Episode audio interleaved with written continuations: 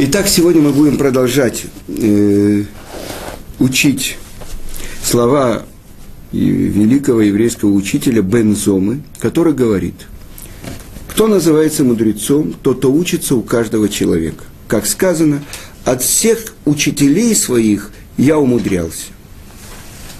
Потому что твоя, твои свидетельства – это моя речь.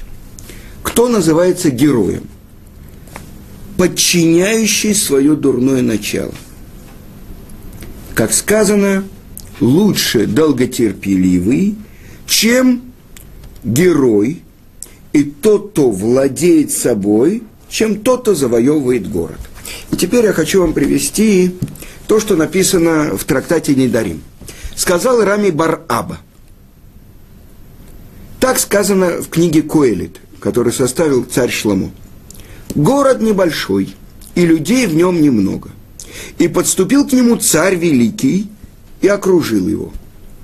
И э, поставил осадные машины и начал осаду. Но нашелся в городе один бедный мудрец. И он своей мудростью спас город. Но никто не вспомнил про этого бедного мудреца.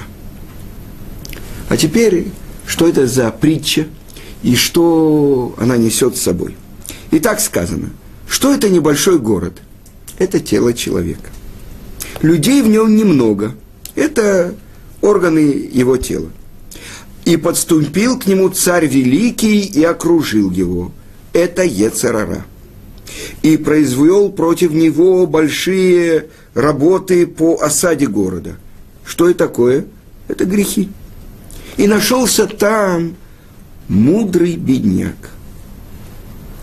Это Ецер Тов, доброе начало. И спас он своей мудростью город. То есть, благодаря раскаянию, благодаря э, хорошим делам. Но никто не вспомнил об этом бедном. Потому что когда тело находится в разгаре страстей, не слышен голос доброго начала.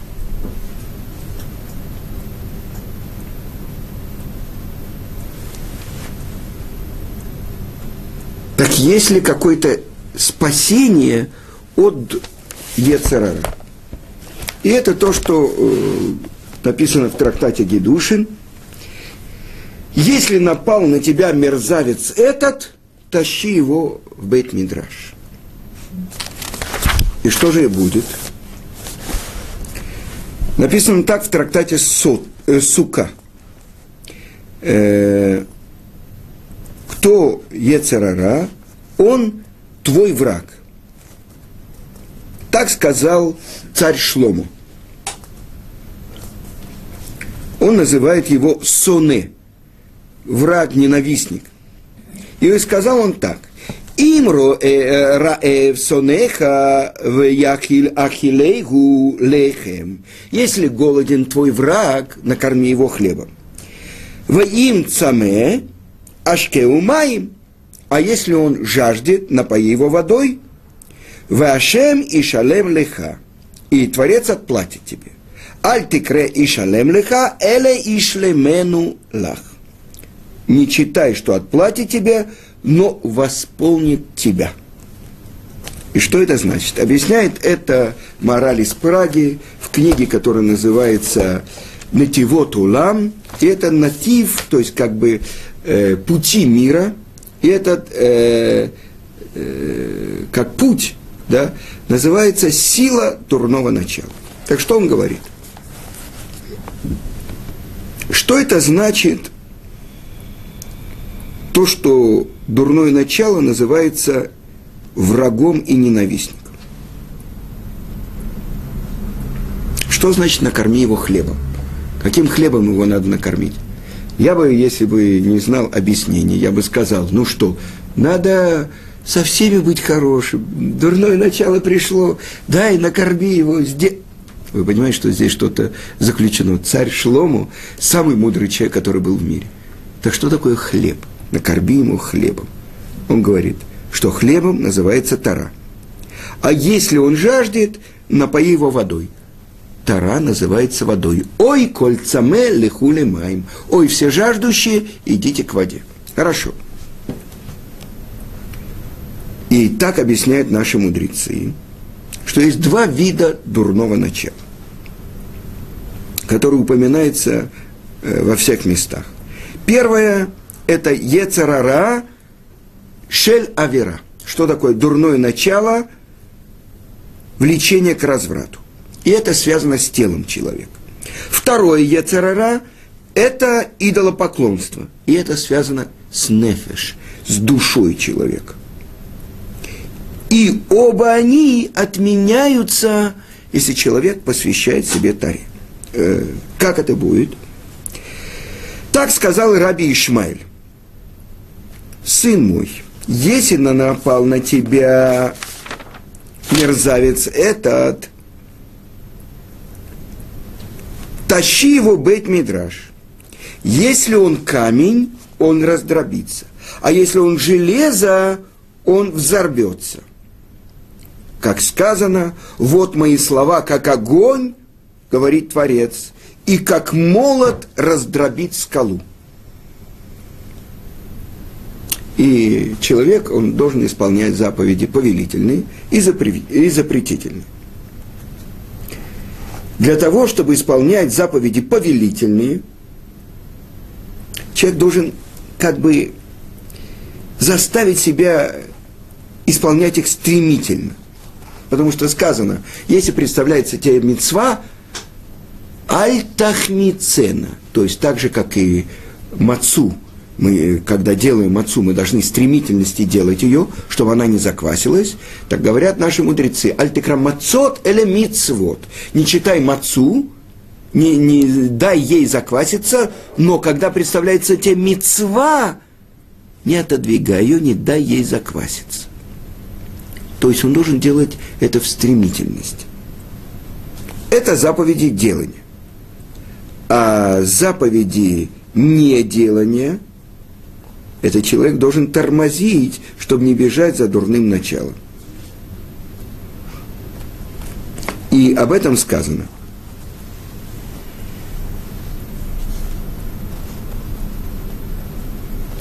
Если перед человеком есть обязанность делать заповедь.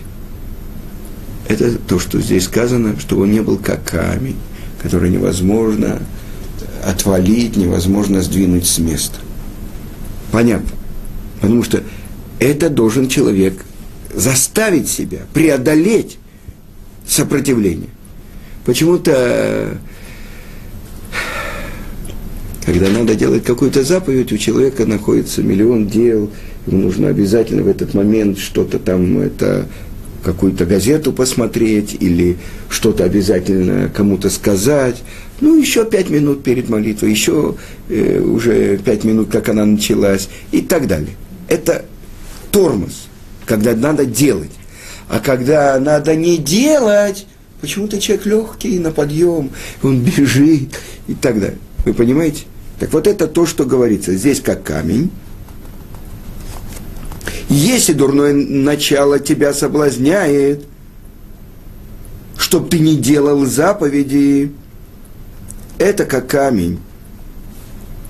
И это сказано, что иди в бейт мидраш, и этот камень будет раз, раздробиться, чтобы ты делал то, что ты обязан делать, это заповеди делания.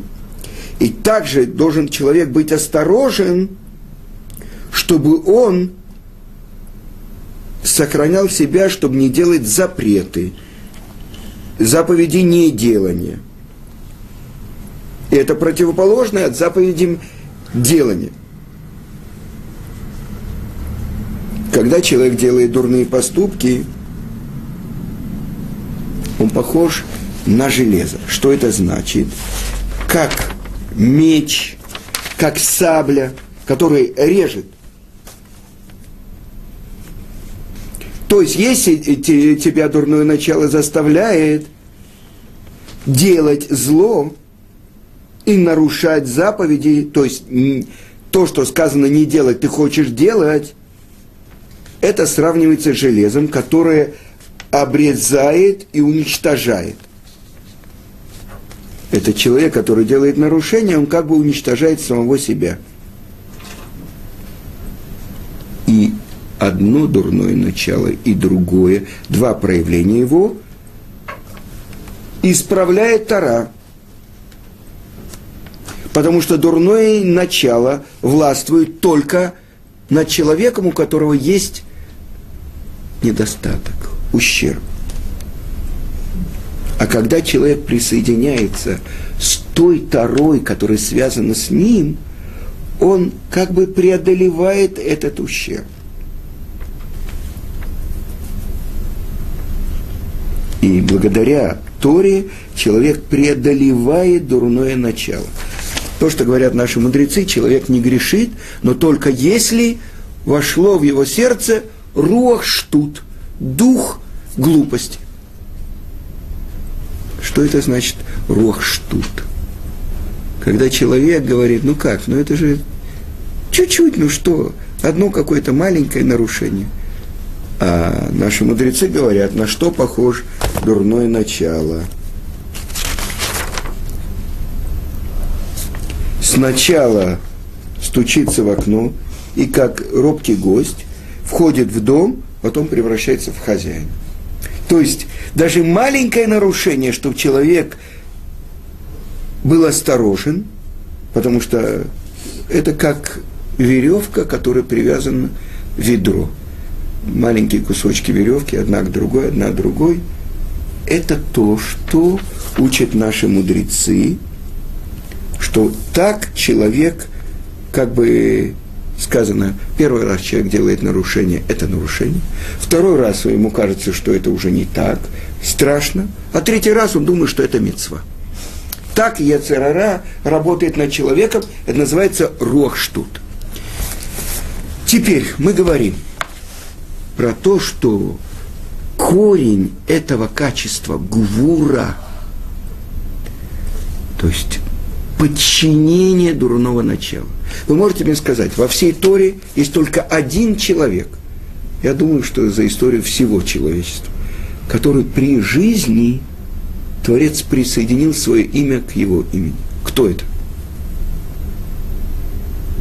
В Торе написано. Это наш пратец Ицкак Авину.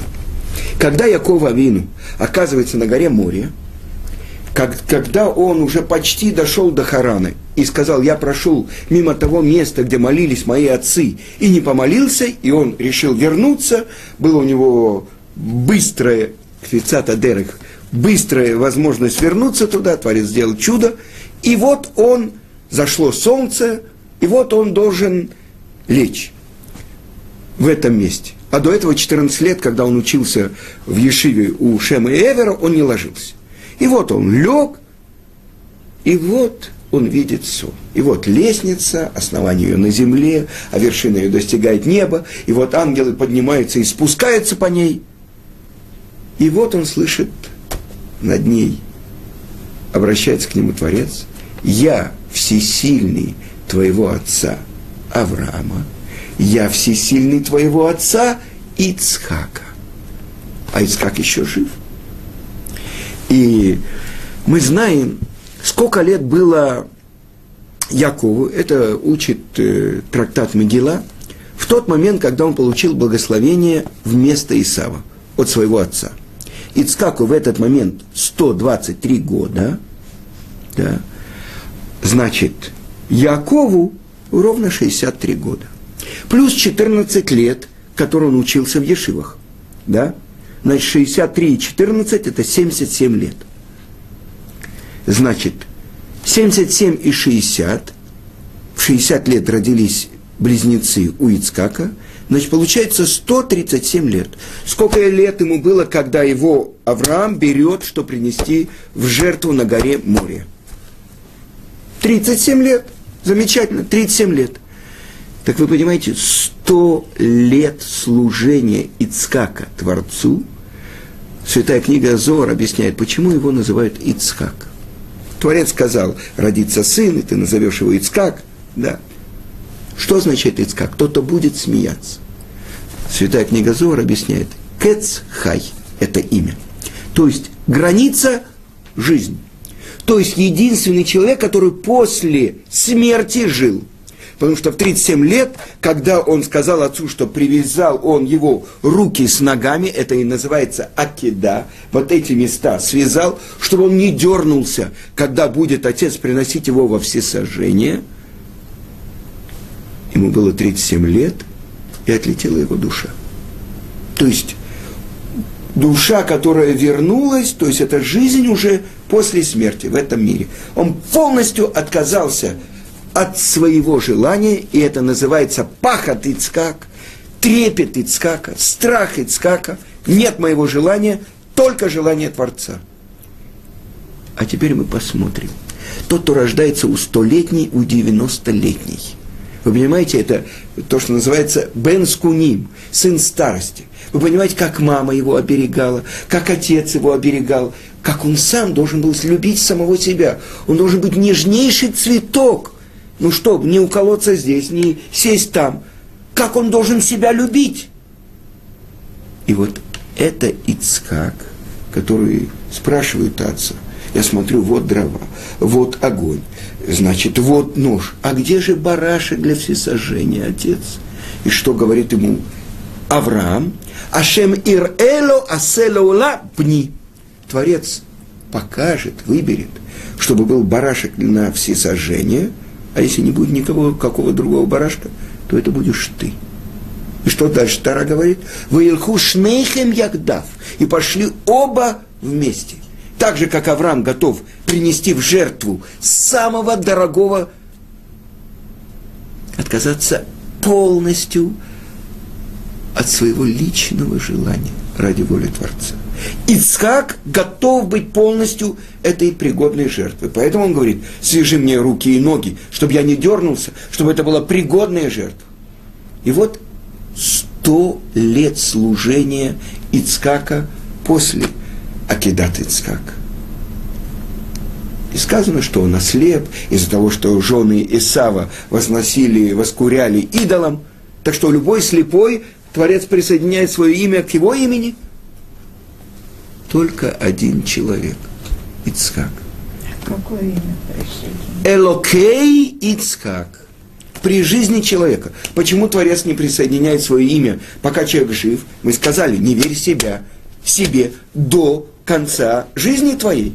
То есть человек сегодня, у него ангельские крылья, вышел, и вдруг ангельские крылья пропали, и вдруг он оступился и упал в самую грязь. Тогда это было бы охулением имени Творца, если имя Творца с этим человеком. Вы понимаете? А тот человек, про которого сам Творец свидетельствует, что он полностью посвящен Творцу. Это всесильный Ицкака. Так говорит Творец, обращаясь к Якову. Это один человек во всей Торе и вообще во всем мире. Нет, там же Лакей, Авраам. Лакей. А Авраам уже к тому времени уже давно умер. Только Ицкак. При жизни его, как наши мудрецы говорят, единственный человек, который полностью подчинил свое дурное начало. Понимаете? И Яков тоже. Это ему не говорится. Это Творец обращается к, к нему, к Якову, и говорит, я всесильный Авраама и всесильный Ицкака. Это доказательство того, что при жизни Ицкака, ему 137 лет, он умирает, когда ему 180, значит, если Творец присоединяет свое имя к нему, это то, что написано у Рамбама. Человек, кто называется Бальчува, о котором может свидетельствовать тот, кто знает, что в сердце человека, что он никогда больше не совершит этот грех. Вы понимаете? Так это Творец свидетельствует об Ицкаке, который полностью подчинил свое дурное начало. Вы понимаете? Так есть такой человек.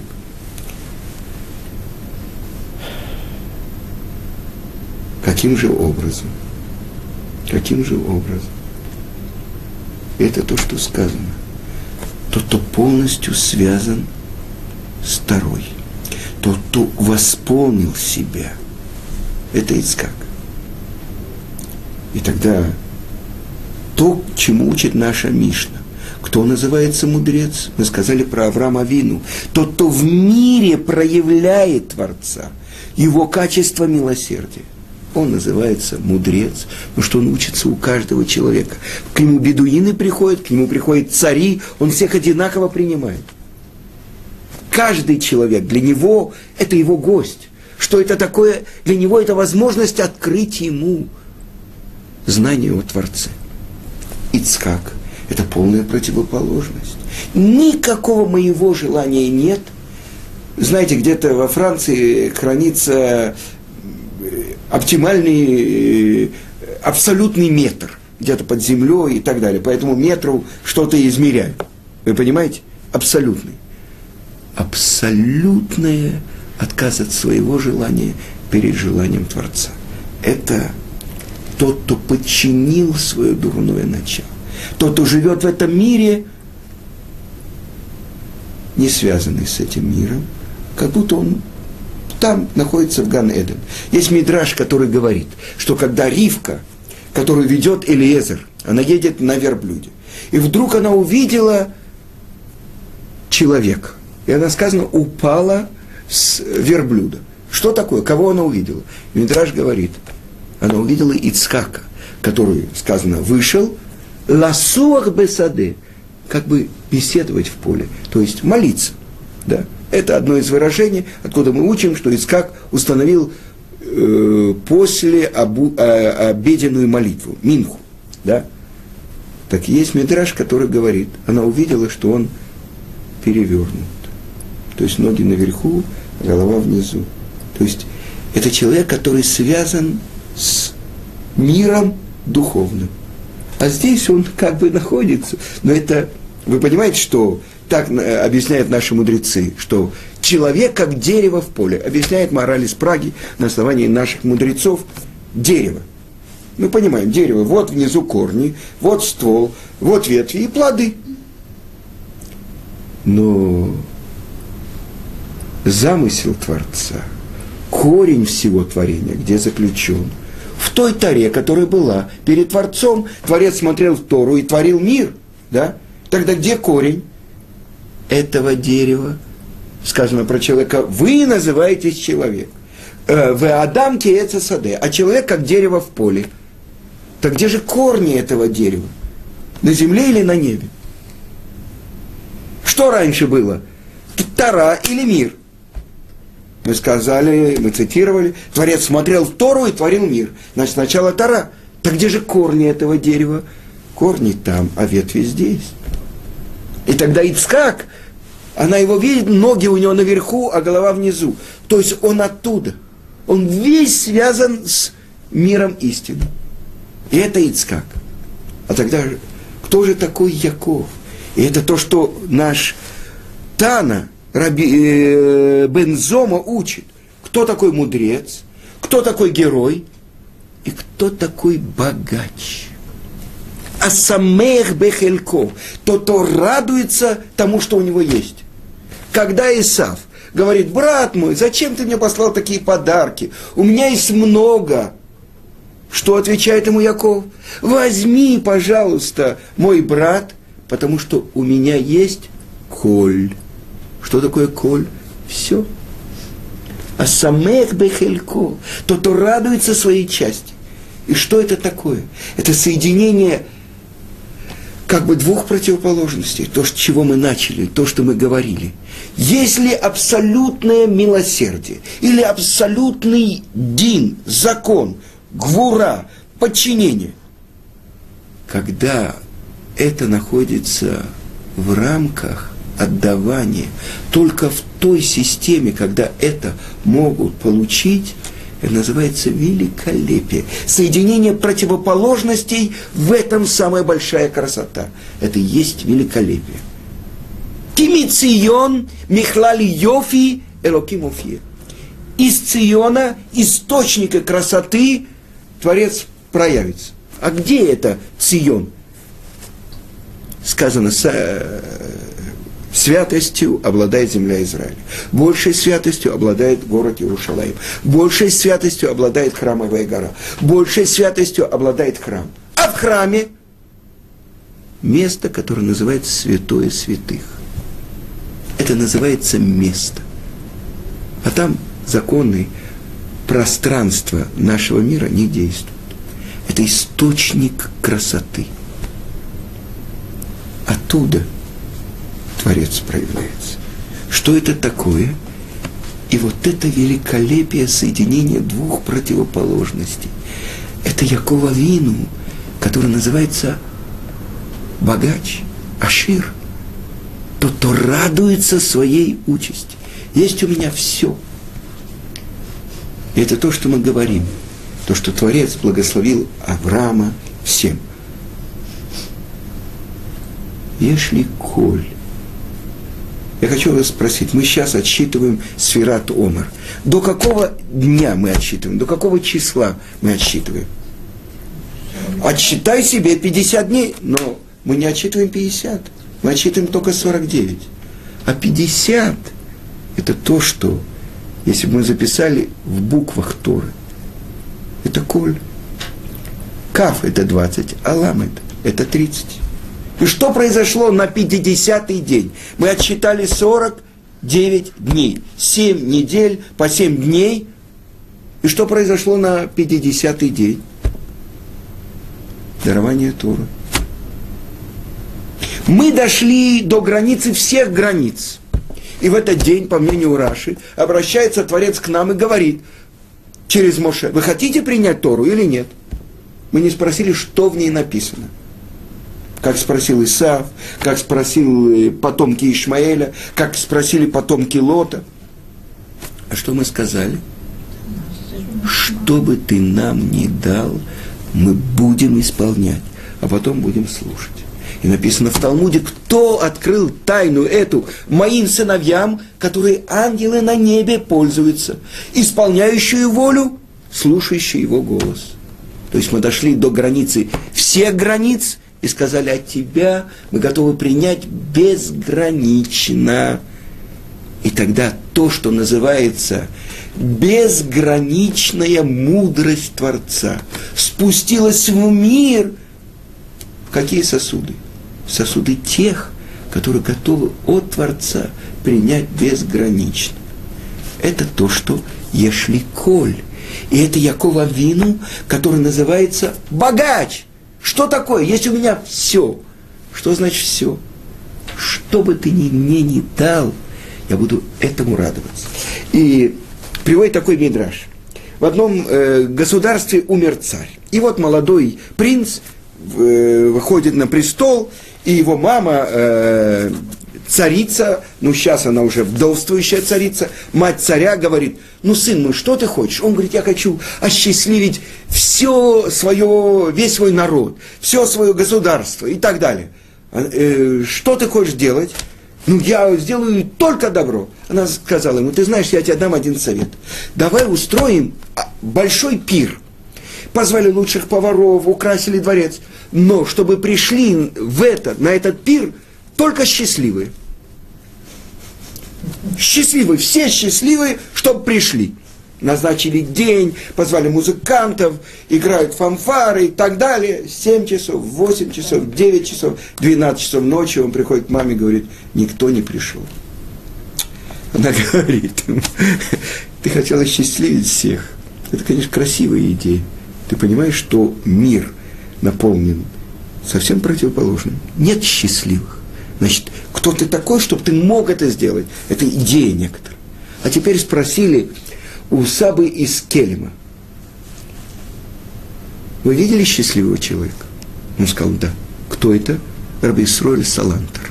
Одного человека я видел. Раби Исроэль Салантер – и со здоровьем у него было не очень, и было у него страдание э, в семье, то есть э, сыновья не все шли по этому пути, и было у него много э, противников. Он радовался своей участи. Чему? Тому, что Творец ему дает. Вы знаете, где он умер? Он умер, э, это сейчас э, Калининград – то, что было Клайпеда, Кенигсберг, да, что такое? Он в Сорбону поехал, в Париж. Что такое? Там, там есть еврейские студенты. Вот там, в Париже, уже вот это э, комок, который катился с горы, вот этот вот шар огромный снега уже внизу. Здесь в Литве только начинают, а скала туда-сюда, а там уже спустил. Вот там уже можно что-то делать, можно воздействовать. И в последний день он был в гостинице с одним еще евреем. Он его учил, чтобы не стоит волноваться, если э, умрет кто-то и так далее. Он его готовил к тому, как он должен воспринять то, что он оставит мир. То богач, то, то доволен тем, что ему посылает Творец. Но только мы начали, понимаете, мы только начали вспахивать слова, которые заключены, казалось бы, в коротких словах, которые учит нас Бензома. А на самом деле в этом корень всего мира. Потому что есть внешняя сторона мира, и по телевизору не показывают Равицка Казильбер, а показывают каких-то других э, э, людей, э, руководителей государств, которые отвечают и произносят пламенные речи – это то, что сказано, когда Якова Вину спал там, на горе Мория, это был центр, самая основа мира. Ему, мы сказали, было 77 лет. Его брат в 40 лет женился, у него уже внуки есть, а у него никого, ничего. За ним гонится, чтобы его убить. Ни копейки у него в кармане нет, только посох. И вот там главный, как бы стержень, на котором держится весь мир. Поэтому то, что с внешней стороны рассказывает весь мир, это история одна. А то, что, на чем держится мир, так вот, об этом говорит мудрец Бензу. Ну, до следующего урока.